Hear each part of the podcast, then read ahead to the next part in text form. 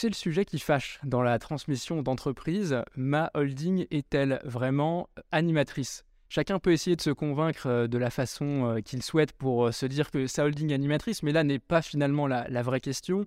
C'est de savoir, votre holding convaincra-t-elle l'administration fiscale? Puisque c'est bien de, cela qu'on va parler. Et donc pour nous aider à naviguer dans ces eaux troubles, j'ai le plaisir de recevoir Pascal Julien Saint-Amand sur le podcast. Et donc après avoir été avocat fiscaliste, il a rejoint la profession notariale. Il est aujourd'hui fondateur du groupe Altemis il est spécialiste de la transmission d'entreprise. Pascal Julien Saint-Amand, bonjour. Bonjour. Quand nos clients souhaitent euh, transmettre leur entreprise, la holding animatrice, c'est souvent le sujet central, le sujet qui nécessite le plus euh, d'explications, de discussions. Pour ceux qui ne sont pas encore familiers avec cette notion, quel est l'intérêt de la holding animatrice par rapport à une holding euh, simple, si on peut dire que ça comme ça? Alors c'est un vaste sujet effectivement, mais qui est vraiment central en matière de transmission d'entreprise. Donc la première question, c'est effectivement quel est l'intérêt que ma holding soit ou ne soit pas animatrice? Alors quand on parle du régime du trail, le fait que la holding soit animatrice permet que la holding soit couverte par un engagement du trail, et cet engagement du trail va permettre de réduire la base imposable de 75% de la valeur de l'entreprise. Donc forcément, c'est intéressant de pouvoir rentrer dans le cadre du, du trade. Et si la holding n'est pas animatrice, est-ce que pour autant je perds complètement le bénéfice du régime du trail La réponse est non.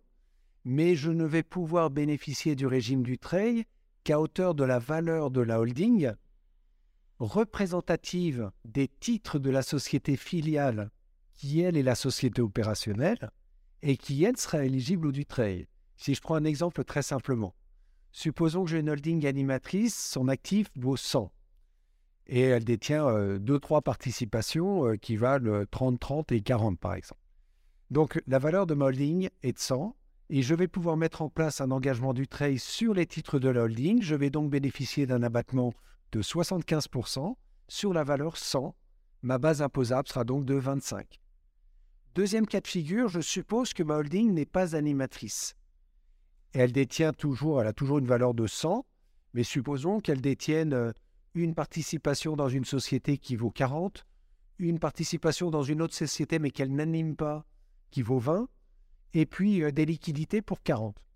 Ma holding n'est pas animatrice, et là, ma base imposable, cette fois-ci, je ne peux pas mettre un engagement du trade sur la holding, je ne peux mettre un engagement du trade que sur la société fille qui elle-même est éligible. Dans mon exemple, j'ai supposé qu'il n'y a qu'une des deux sociétés qui serait éligible, donc je mets un engagement sur 40. Ça veut dire que sur la valeur de ma holding, j'ai cette partie 40 qui va bénéficier de l'abattement des 75%, 75% de 40, 30. Je vais donc avoir une base imposable qui sera 100 moins l'abattement de 75% de 40, 100 moins 30 égale 70. Donc dans le premier cas de figure, holding animatrice, ma base imposable c'est 25. Dans mon deuxième cas de figure, ma base imposable c'est 70. Donc une fois que j'ai expliqué ça à mes clients, ils me disent tous que leur holding est animatrice. Et c'est vrai qu'on peut, on peut, on peut le comprendre. Et ça suffit pas, bien sûr. Et justement, là, maintenant qu'on a un peu mieux compris l'intérêt de, de, cette qualification, est-ce que la frontière est nette? Est-ce qu'on peut être certain que notre holding est animatrice? Alors c'est un peu compliqué en réalité parce que il y a des conditions de fond et il y a des conditions de forme. Alors si on reprend déjà les conditions de fond, qu'est-ce qu'une holding animatrice? La jurisprudence est extrêmement dense en la matière. Nos premiers arrêts, c'est les arrêts Montclair en 1992. Euh, donc, euh, vous voyez, c'est pas un sujet, c'est pas une, question euh, récente. elle est pour autant toujours pas extrêmement bien tranchée, même si toute la jurisprudence nous a permis d'avoir une vision beaucoup plus claire des choses. Donc, si je prends la situation aujourd'hui de ce qu'est une holding animatrice, lorsque je regarde les textes de loi, j'ai pas un texte de loi qui me dise une holding animatrice en matière du trade, c'est ça. Par contre, j'ai des commentaires de l'administration fiscale qui nous disent une holding animatrice, c'est une société qui va définir la stratégie du groupe et qui anime et contrôle ses filiales. Donc, elle doit définir la stratégie, elle doit assurer l'animation des filiales et contrôler ses filiales. Donc on comprend là que euh, une holding purement euh, patrimoniale de détention euh, ne rentrerait pas dans ces critères. C'est exactement ça. Donc clairement, j'ai une pure holding patrimoniale qui détiendrait un ensemble de participations. bah, elle ne sera pas animatrice puisque ce n'est pas elle qui va définir la stratégie du groupe. En revanche, j'ai une société tête de groupe qui détient plusieurs filiales, éventuellement dans des secteurs complémentaires, et puis qui clairement a sa direction au niveau de la holding, qui définit la stratégie du groupe, qui demande aux filiales de l'appliquer. Les filiales ensuite l'appliquent et retournent l'information à la holding pour indiquer qu'ils ont bien respecté les directives du groupe. Et bien à ce moment-là, j'aurai une holding animatrice. Donc, définir la stratégie des filiales et en assurer le contrôle. Le contrôle, c'est au sens juridique du terme. Donc, si la société holding détient plus de 50% des titres des filiales du droit de vote, eh bien, elles vont contrôler la filiale. Si elle détient moins de 50%, mais qu'elle détienne plus que 40% et qu'aucun autre actionnaire ne détient plus de 40%, là aussi, on a des arguments forts pour dire que la holding, elle contrôle bien la filiale. Donc là aussi, ça, ça pourrait fonctionner. Si par contre, je détiens 10% du, euh, euh, du capital de la filiale, clairement, je ne remplis pas cette condition de fond du contrôle de ma filiale, même si je donne des avis euh, dans la gestion, etc., ça ne suffirait pas. Donc tout ça, c'est vraiment le volet mes conditions de fond. Est-ce que je définis la stratégie des filiales et est-ce que je contrôle les filiales? Et si je remplis ces conditions, je suis une holding animatrice. Du coup, l'administration fiscale, lorsqu'elle vient contrôler, elle va déjà regarder tout cela. Elle va dire, est-ce que les décisions sont bien prises au niveau de la holding? Alors vous voyez tout de suite la grosse difficulté lorsque, comme c'est souvent le cas, j'ai un dirigeant euh, qui est dirigeant de sa société holding, et puis la holding détient euh, des participations dans plusieurs filiales dont il est lui-même dirigeant. Et donc, quand on va lui demander si la holding est animatrice, il va nous dire oui, la holding est animatrice. On lui dit est-ce que c'est vous qui euh, transmettez les instructions à vos filiales ou est-ce que c'est la holding qui transmet à la filiale? Donc déjà, on voit bien que le dirigeant va nous dire, écoutez, je ne suis pas schizophrène, donc quand je veux faire quelque chose, je sais, donc je descends et quand je suis dans la filiale, j'agis. Mmh. Sauf qu'au jour du contrôle fiscal, quand il faudra démontrer que la société holding a donné des instructions, je ne pourrai jamais démontrer quoi que ce soit. Donc je pourrais démontrer que oui, le dirigeant, il est bien dirigeant de la holding et il est bien dirigeant de la filiale, mais ça ne suffit pas, malheureusement. Donc il faut que je puisse démontrer euh, que la holding euh, donne bien les instructions aux filiales. Alors généralement, on aura un comité de, direction, un comité de pilotage, un comité stratégique au niveau de la holding. Et c'est dans ce comité que j'aurai euh, notamment le dirigeant, mais j'aurai d'autres personnes qui travaillent dans la holding ou qui travaillent dans la filiale d'ailleurs, hein, qui mmh. vont faire partie de ce comité et qui montrent la réalité en fait de, de la situation pour démontrer que la holding est vraiment une holding animatrice on comprend que finalement, ce serait presque plus simple d'appliquer ce, fonctionnement à une holding de groupe dans lequel il y aurait plusieurs sociétés, euh, éventuellement des dirigeants différents au niveau de ces sociétés, parce que sinon c'est vrai que ça paraît un petit peu absurde de se communiquer à soi-même les ordres qu'on a envie de se donner. Euh, ça fait un petit peu comme les attestations Covid où on devait nous-mêmes nous s'autoriser à, sortir. C'est un petit peu étrange.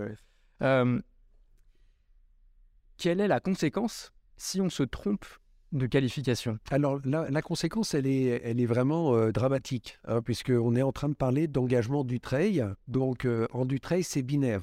Je remplis les conditions ou je ne les remplis pas. Si je les remplis, j'ai un abattement de 75%. Si je ne les remplis pas, j'ai un abattement de zéro.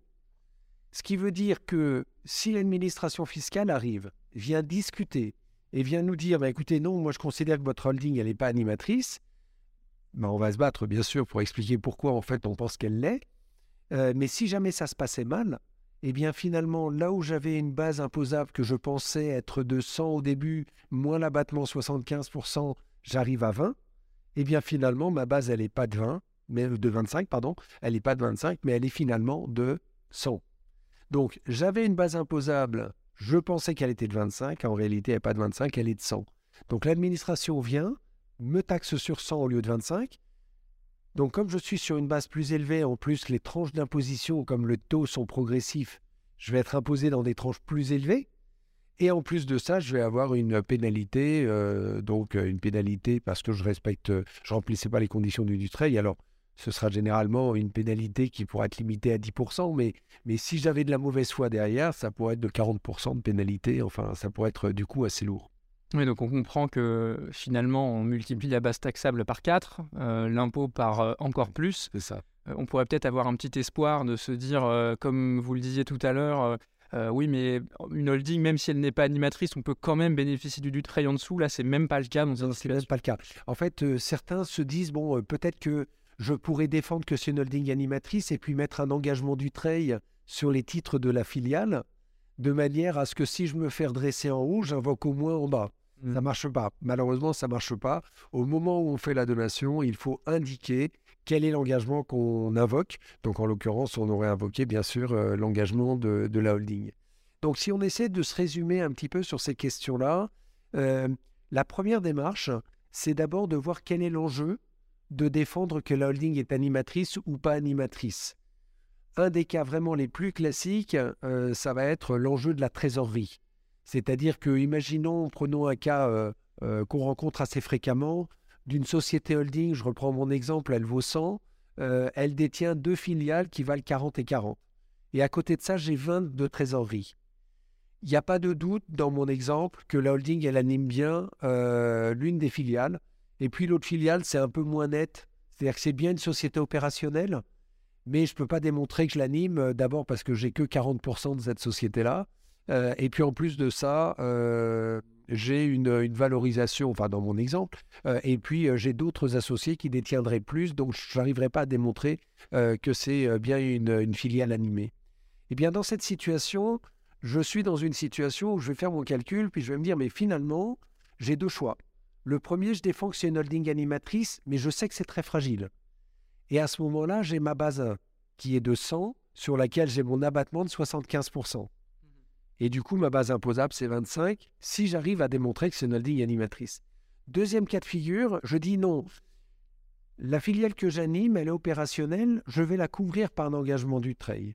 La deuxième filiale que je n'anime pas, je vais aussi la couvrir par un engagement du trail parce que je peux, avec d'autres associés, couvrir la filiale par un engagement du trait également. Il faut que je remplisse les conditions du Dutray. Mais dans mon exemple, j'arrive à, à couvrir avec les autres associés euh, cette filiale également. Si bien que cette fois-ci, j'ai 40 plus 40 qui sont éligibles. Et je n'ai que 20 qui ne l'est pas.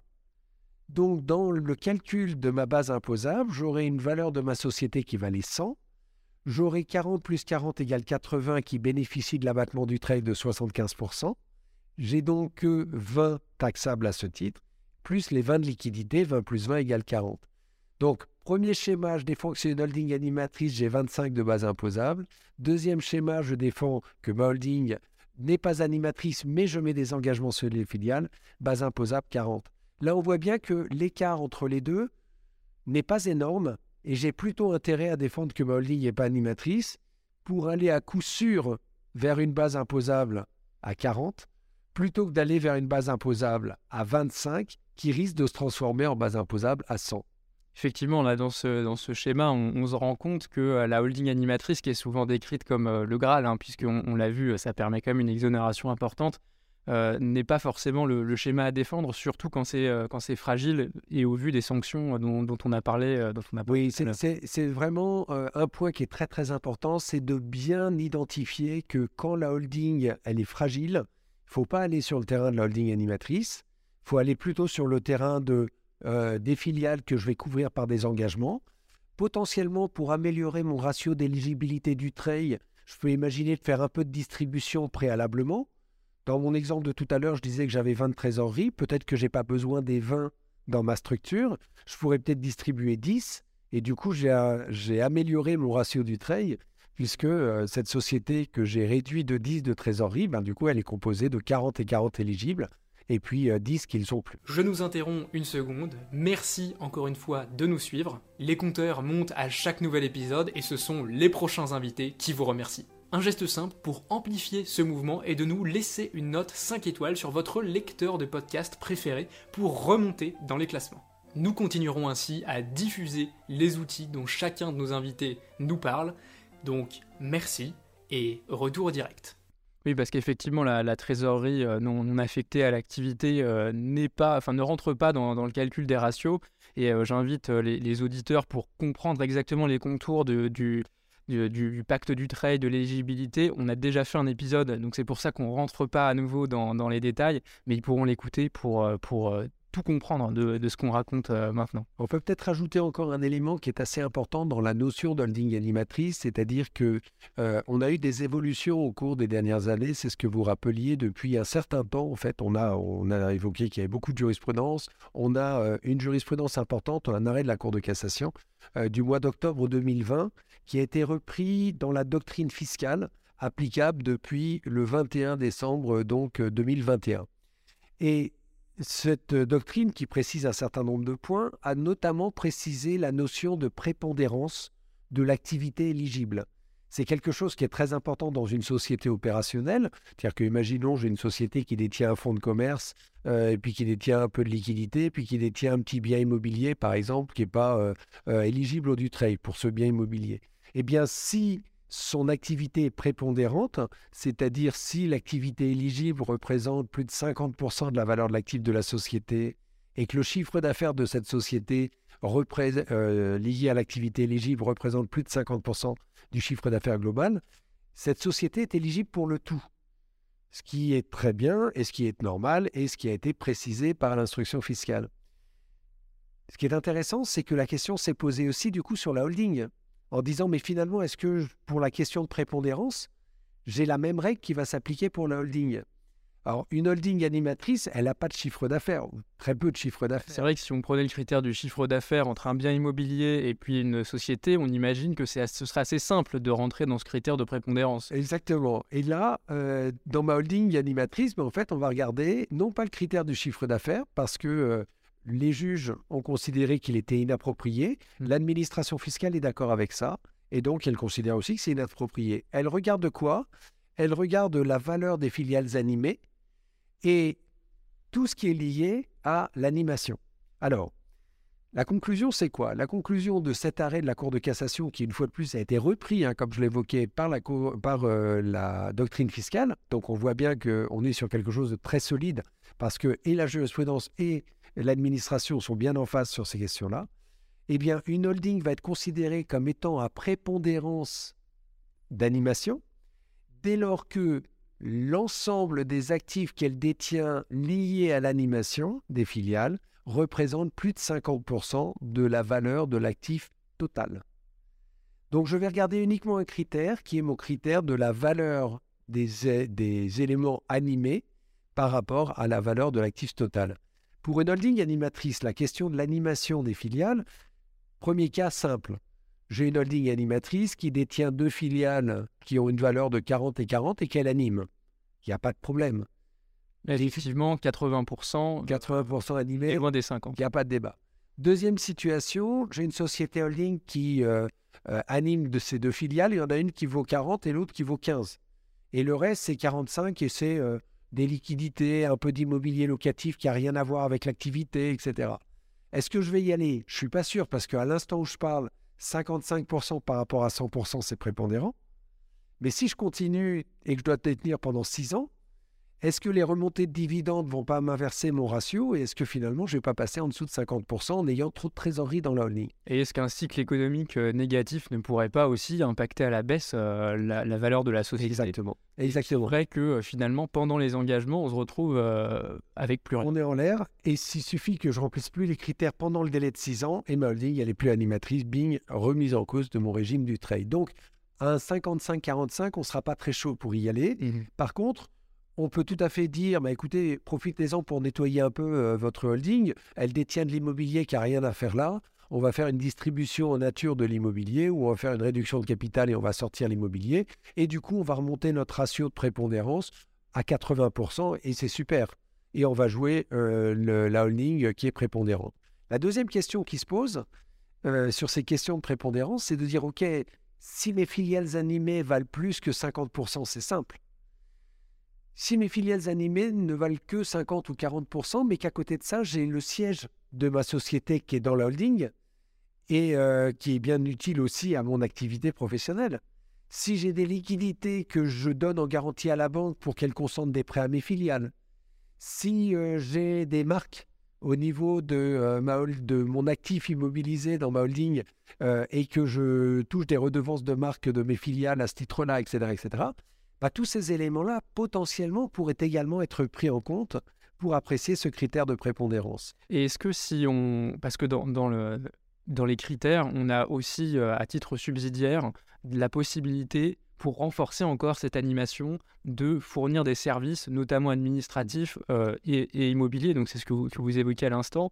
Est-ce que les services administratifs, si j'ai un très gros service de comptabilité, par exemple, qui a bah, en soi une valeur, est-ce que ça aussi, ça rentre dans, ce ratio? Alors, c'est toutes les questions, justement, c'est est-ce que ça va rentrer ou pas? L'arrêt de la Cour de cassation nous dit que lorsqu'une société remplit, lorsque les filiales animées représentent plus de 50% de la valeur de l'actif brut total, eh bien, la holding est à prépondérance animatrice, donc du coup, c'est bon. Mais la Cour de cassation prend soin de dire que la holding est animatrice, notamment lorsque la valeur des filiales animées représente plus de 50%. Ce qui veut bien dire que ce n'est pas uniquement dans ce cas-là. C'est notamment dans ce cas-là. Donc, avec d'autres actifs qui auraient une valeur, typiquement, effectivement, je rends des services à mes filiales, ça a une valeur et ça m'aide à rendre, euh, à animer mes filiales, euh, ma foi, euh, on est dans des éléments qui sont plutôt positifs. Du point de vue pratique, lorsqu'on est dans des situations comme celle-là et qu'on a des doutes, on a toujours la possibilité d'aller au rescrit fiscal de manière à expliquer à l'administration, sachant que la position de l'administration est globalement bienveillante. Hein, quand je suis vraiment une holding animatrice, l'administration va comprendre, va essayer de comprendre comment on fonctionne. Et si ça lui paraît être complètement logique et cohérent par rapport aux critères de la holding animatrice, on aura un avis positif, même si mes filiales animées représentaient moins de 50%, parce que, par exemple, j'aurai des services, des équipes en haut qui ont une vraie valeur, j'ai de l'immobilier, j'ai un certain nombre de choses, et l'administration, euh, ça peut lui paraître cohérent dans notre mode de fonctionnement, avec mes marques, avec euh, tout un ensemble de choses, et à ce moment-là, euh, elle peut reconnaître ce côté animateur de ma holding. Merci, on a vu donc des éléments qui peuvent nous faire douter hein, de, ce caractère animateur de, la holding. Maintenant, on pourrait penser à se dire comment je fais pour évacuer ces doutes? Vous nous avez déjà parlé de la trésorerie qui, euh, si elle est en excès, ou des immeubles qui, s'ils ne sont pas affectés à l'exploitation, euh, peuvent être sortis de, la, de, la, holding pour faciliter la, qualification. Est-ce qu'il y a d'autres bonnes pratiques? Là, on parle évidemment du fond, mais je pense aussi à la forme, qui peuvent permettre de, de, se dire, en fait, quand vous, vous arrivez au moment de la donation en tant que notaire, vous dites là, je suis super serein, je suis mmh. certain que cette holding va être super bien animatrice. Oui, oui. Alors, c'est bien sûr euh, le, cœur euh, de, la question. Hein. Quand on va faire une transmission, on veut s'assurer euh, qu'on est dans un degré de sécurité suffisant sur le fond comme sur la forme. Et vous avez raison d'insister sur la forme. Juste pour revenir un petit peu sur le fond, sur le fond, clairement, nos critères, ben, si la valeur de mes filiales animées représente plus de 50% de la valeur de l'actif total et que durablement ça va être le cas pendant toute la durée euh, de mes 6 ans, sur le fond, je suis bien. Si jamais je n'ai pas ces conditions-là, j'aurais tendance quand même, en règle générale, à aller plutôt vers le rescrit en termes de sécurité, euh, sauf si, bon, il est évident, c'est-à-dire si je détiens des, marques euh, qui sont données en, pardon, euh, que, je, reçois des redevances de marque de la part de mes filiales et je suis propriétaire des marques. Un certain nombre de choses comme ça, de la trésorerie qui sert de garantie donnée aux banques pour des prêts aux filiales ou des choses comme ça. Là, j'ai des éléments qui sont assez forts, mais il y a des éléments qui sont un peu plus complexes et à ce moment-là, on peut avoir un échange avec l'administration pour sécuriser. Mais quand on regarde effectivement les redressements, et si vous regardez la jurisprudence sur les trois dernières années, l'essentiel des redressements, c'est pas sur le fond, c'est sur la forme c'est l'administration qui demande en fait euh, au contribuable de lui prouver que la holding est animatrice et il n'arrive pas à le prouver. Parfois, il n'arrive pas à le prouver parce qu'elle n'est pas animatrice, hein, euh, mais parfois, il n'arrive pas à le prouver juste parce que bah, il n'a pas fait très attention à la forme, etc. Euh, donc, c'est un point bien évidemment à ne pas sous-estimer euh, et le meilleur euh, test que l'on fait euh, quand on discute avec nos clients, ben, c'est nous-mêmes de leur demander de nous démontrer que c'est une holding animatrice. Et du coup, on va regarder un petit peu ce qu'il y a. si on voit qu'il y a des comités stratégiques, qu'il y a des comptes rendus des comités stratégiques, qu'il y a des instructions effectivement données aux filiales, que les filiales rendent compte de ce qu'elles ont fait, etc., etc., avant même qu'on ait posé quoi que ce soit comme question, on nous montre que ça existe déjà. Là, on est très serein. Ce mmh. qui est un cas, ce qui est un cas assez fréquent aussi qu'on peut rencontrer, c'est des gens qui, c'est vraiment des holdings animatrices, mais le juridique est un peu court. C'est-à-dire qu'on se rend bien compte que ça fonctionne vraiment comme une holding animatrice. J'ai bien des gens qui vont se réunir au niveau de la holding, qui vont bien donner des instructions. Par contre, quand on demande de justifier, il n'y a rien. Euh, et donc là, on leur dit, écoutez, c'est vraiment trop dommage parce que vous êtes vraiment une holding animatrice. Pour pas être embêté dans le cadre d'un contentieux, au moins formaliser tout ce que vous faites.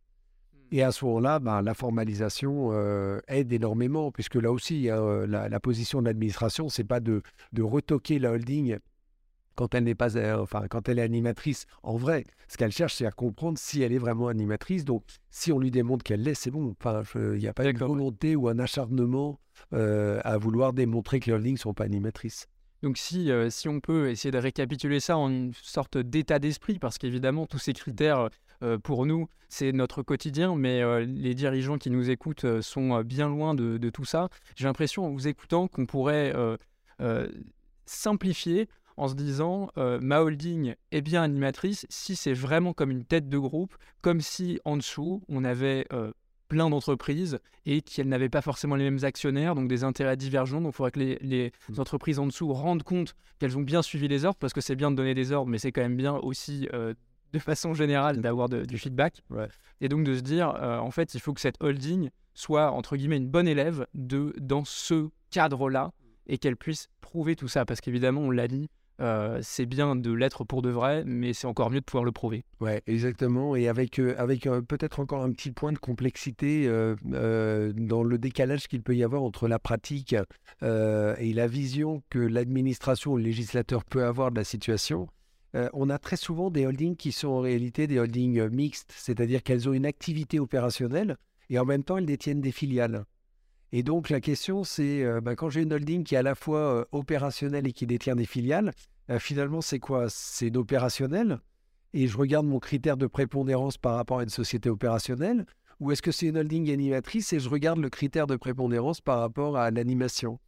Alors, à la lettre du texte, si je regarde la doctrine fiscale, j'ai finalement euh, que deux cas de figure. C'est-à-dire que soit c'est une opérationnelle et je regarde si elle est prépondérante, soit c'est une holding animatrice et je regarde si elle remplit bien la prépondérance au sens de la holding. Alors j'ai trois situations que je peux rencontrer. La première situation, j'ai une société opérationnelle dont l'activité opérationnelle vaut 60 et les filiales valent 40. Bah là, c'est une opérationnelle parce qu'elle est prépondérante opérationnelle, j'ai pas de débat. Deuxième cas de figure, j'ai une opérationnelle, j'ai une société qui a une activité opérationnelle qui vaut 20 et des filiales animées qui valent 80. Là aussi, pas de débat, mais sur le fondement de la holding animatrice. En disant, bah, c'est bien une holding animatrice de groupe, le fait qu'elle ait 20 d'activités, tant mieux, mais à la limite, elle ne les aurait pas, que ce n'est pas la question. Là où je suis plus gêné, par contre, c'est supposons j'ai une holding animatrice, enfin, pardon, j'ai une holding, je ne sais pas encore si elle est animatrice, qui détient, euh, qui exerce une activité opérationnelle qui vaut 30, euh, et puis qui détient des filiales animées pour une valeur 30. 30 plus 30, ça fait 60, donc si tout est pris en compte, c'est bon. Mais si je ne prends que le côté de mon activité opérationnelle, je suis à 30 sur 100, ça marche pas. Et si je prends que la valeur des filiales animées, 30%, ça marche pas non plus. Donc dans un cas comme ça, je demande à l'administration, juste pour sécuriser, dans un rescrit en disant on est bien d'accord que c'est une opérationnelle, mais qu'utilise aussi ses filiales pour la poursuite de son activité et que euh, du coup, il n'y a pas de débat, euh, elle est bien éligible. Et l'administration, en règle générale, suivra cette, euh, cette analyse-là. Bah, c'est vrai que l'inverse, l'inverse serait absurde puisqu'il suffirait de faire une scission et de et d'avoir finalement une animatrice et puis une opérationnelle. Exactement. exactement. L'esprit du texte, en tout cas, c'est clairement ça doit être éligible. mais là aussi, on n'a pas forcément la même écoute à l'égard d'un rescrit déposé en amont euh, qu'à l'égard d'un contrôleur euh, des impôts qui vient regarder en aval et puis qui se dit il y a 75% de base imposable en plus si j'arrive à démontrer que la holding n'est pas animatrice. On l'a dit euh, tout à l'heure, il est important que la holding reste animatrice. Mmh. et souvent, en tant que conseil, on a des petites frayeurs parce que on nous dit tiens j'ai fait une opération, euh, tiens euh, euh, j'ai vendu des titres, tiens tiens j'ai eu plein d'idées comme ça, voire même des opérations auxquelles on ne pense pas forcément. Quand est-ce que je dois appeler mon conseil quand, dans cette période de conservation et que je me, enfin, que j'ai le réflexe en fait de me dire là peut-être que je suis en risque, il faut que je fasse un petit coup de fil. En fait, dès qu'il y a une opération sur le capital, impérativement, pour appeler ses conseils. et quand il y a une opération sensible sur l'activité, impérativement, il faut appeler ses conseils. Et il vaut mieux l'appeler une fois de trop, euh, juste pour que le conseil dise non, non, là c'est bon, il n'y a pas de souci, vous pouvez y aller, euh, plutôt qu'une fois de pas assez, parce que euh, si on a oublié et qu'on n'a pas vu le problème et qu'il se réalise, ben, malheureusement, on ne peut plus rattraper le coup. C'est-à-dire qu'une société qui, dans laquelle ben, j'aurais fait une réduction de capital alors que j'étais avec des titres qui étaient tenus par l'obligation de conservation, ben, je ne peux pas rattraper le coup. Si j'ai cédé ces titres, c'est trop tard. Enfin, euh, il y, a, y, a, plein de cas de figure dans lesquels malheureusement, je n'ai pas de possibilité de, de revenir en arrière et de sécuriser notre opération. Mmh, et encore, si on l'a fait pendant euh, le premier engagement, l'engagement collectif, avant d'avoir transmis, ça va. Ça peut encore aller, euh, même si ça prend un peu plus de temps, ce qui n'est pas forcément, enfin, ce qui est une ressource précieuse. Mais dans le cas inverse, effectivement, on se retrouve à, perdre complètement le, le bénéfice. Oui. Oui, oui, tout à fait. Et le, peut-être le, un autre point également sur lequel euh, il faut attirer un peu l'attention, euh, ça concerne euh, à quel moment la holding doit être animatrice. C'est-à-dire, impérativement, elle doit l'être au moment de la donation, mais elle doit l'être aussi au moment du début de l'engagement collectif. Ça, c'est un point qu'on a rencontré chez certains de nos clients qui nous expliquent qu'ils ont mis en place un engagement dès qu'ils ont créé leur holding. Par exemple, ils ont fait un apport de société opérationnelle à une société qu'ils viennent de créer, qui est leur holding. Dès l'apport, ils ont mis en place un engagement du trade sur les titres de la holding en considérant qu'elle allait devenir animatrice. Bien évidemment, dans une situation comme celle-là, ça ne va pas fonctionner et il va falloir euh, que l'on ait d'abord une holding effectivement animatrice pour mettre en place mon engagement. Donc, si je crée une holding, que je fais des apports à cette holding, d'abord j'anime, ensuite je mets en place l'engagement et ensuite je donne. Mais ça ne suffirait pas que je mette en place l'engagement dès le premier jour alors que la holding n'est pas encore animatrice ou qu'en tout cas je ne peux pas le démontrer. Et qu'ensuite j'utilise cet engagement au jour de la donation parce que cet engagement, il serait vicié dès l'origine, donc je suis en risque. On comprend euh, qu'il y a un séquençage des opérations euh, qu'il est nécessaire là euh, de, respecter. Mmh. Euh, merci pour, pour tous ces éclairages, pour tous ces points d'attention euh, qu'on a retenus, qui sont précieux. Est-ce qu'il y a un, un, point particulièrement important ou un petit mot de la fin par rapport à la holding animatrice qui, serait vraiment, bah, j'allais dire, prépondérant, parce que c'est le vocabulaire du moment. Je, crois qu'il faut bien comprendre que le régime du trait, c'est un régime qui est merveilleux parce que, en contrepartie de cet engagement collectif de deux ans, d'engagement individuel de quatre ans derrière, puis l'engagement d'exercer une fonction de direction pendant la durée de l'engagement collectif et trois ans à compter euh, de, euh, de la donation, euh, la question de l'activité, c'est la question la plus complexe parce que l'activité, c'est quelque chose qu'on va apprécier parfois de manière un peu subjective. Donc, il faut une grande vigilance sur euh, l'activité et euh, il faut toujours effectivement euh, échanger avec ses conseils pour leur demander ce qu'ils pensent de la situation. mais là aussi, il faut pas, je, crois que le mot de la fin, c'est surtout quand la holding n'est pas animatrice, faut pas essayer de démontrer qu'elle l'est. Il faut vraiment aller chercher les engagements sur les filiales. Et puis, OK, on va avoir une réduction de base imposable qui va être plus faible, mais elle sera plus sûre. Et comme on est en matière du trail sur les six années du Dutreil, plus à la fin de l'engagement du trail, la période encore de prescription sur le plan fiscal, et pour apprécier le caractère animateur d'une holding, l'administration peut invoquer la prescription sexénale euh, et donc euh, aller euh, chercher encore pendant six années pour revenir en arrière et vérifier que pendant les six ans de durée d'engagement, on était bien une holding animatrice si on veut dormir tranquille, il faut vraiment être bien faire les choses et, et, pas se mettre trop proche de la ligne jaune parce que c'est c'est pas très bon et le jeu n'en vaut pas la chandelle. L'économie qu'on va faire, l'économie complémentaire, ne justifie pas de se mettre en risque sur 100% de la valeur. Eh bien, merci beaucoup. Et maintenant, je vous remercie d'avoir écouté cet épisode du Family Office jusqu'au bout. J'espère qu'il vous aura plu et si c'est le cas, mettez 5 étoiles sur votre plateforme de podcast préférée, ça va nous aider à avoir de plus en plus d'auditeurs et d'aider de plus en plus d'entrepreneurs. Mais surtout, le plus important, vous le savez, c'est de partager cet épisode à une personne que vous connaissez qu'il pourrait aider. De mon côté, je vous retrouve dans deux semaines pour la prochaine interview. Je vous rappelle également que vous pouvez vous abonner à la newsletter simplement pour être mis au courant de la sortie de chaque nouvel épisode. C'est sur le-family-office.fr, bien sûr avec family avec un seul L, puisque contrairement aux français, les anglais n'ont mis qu'un seul L à family. Voilà, et eh bien je vous remercie encore pour votre écoute et je vous donne rendez-vous pour le prochain.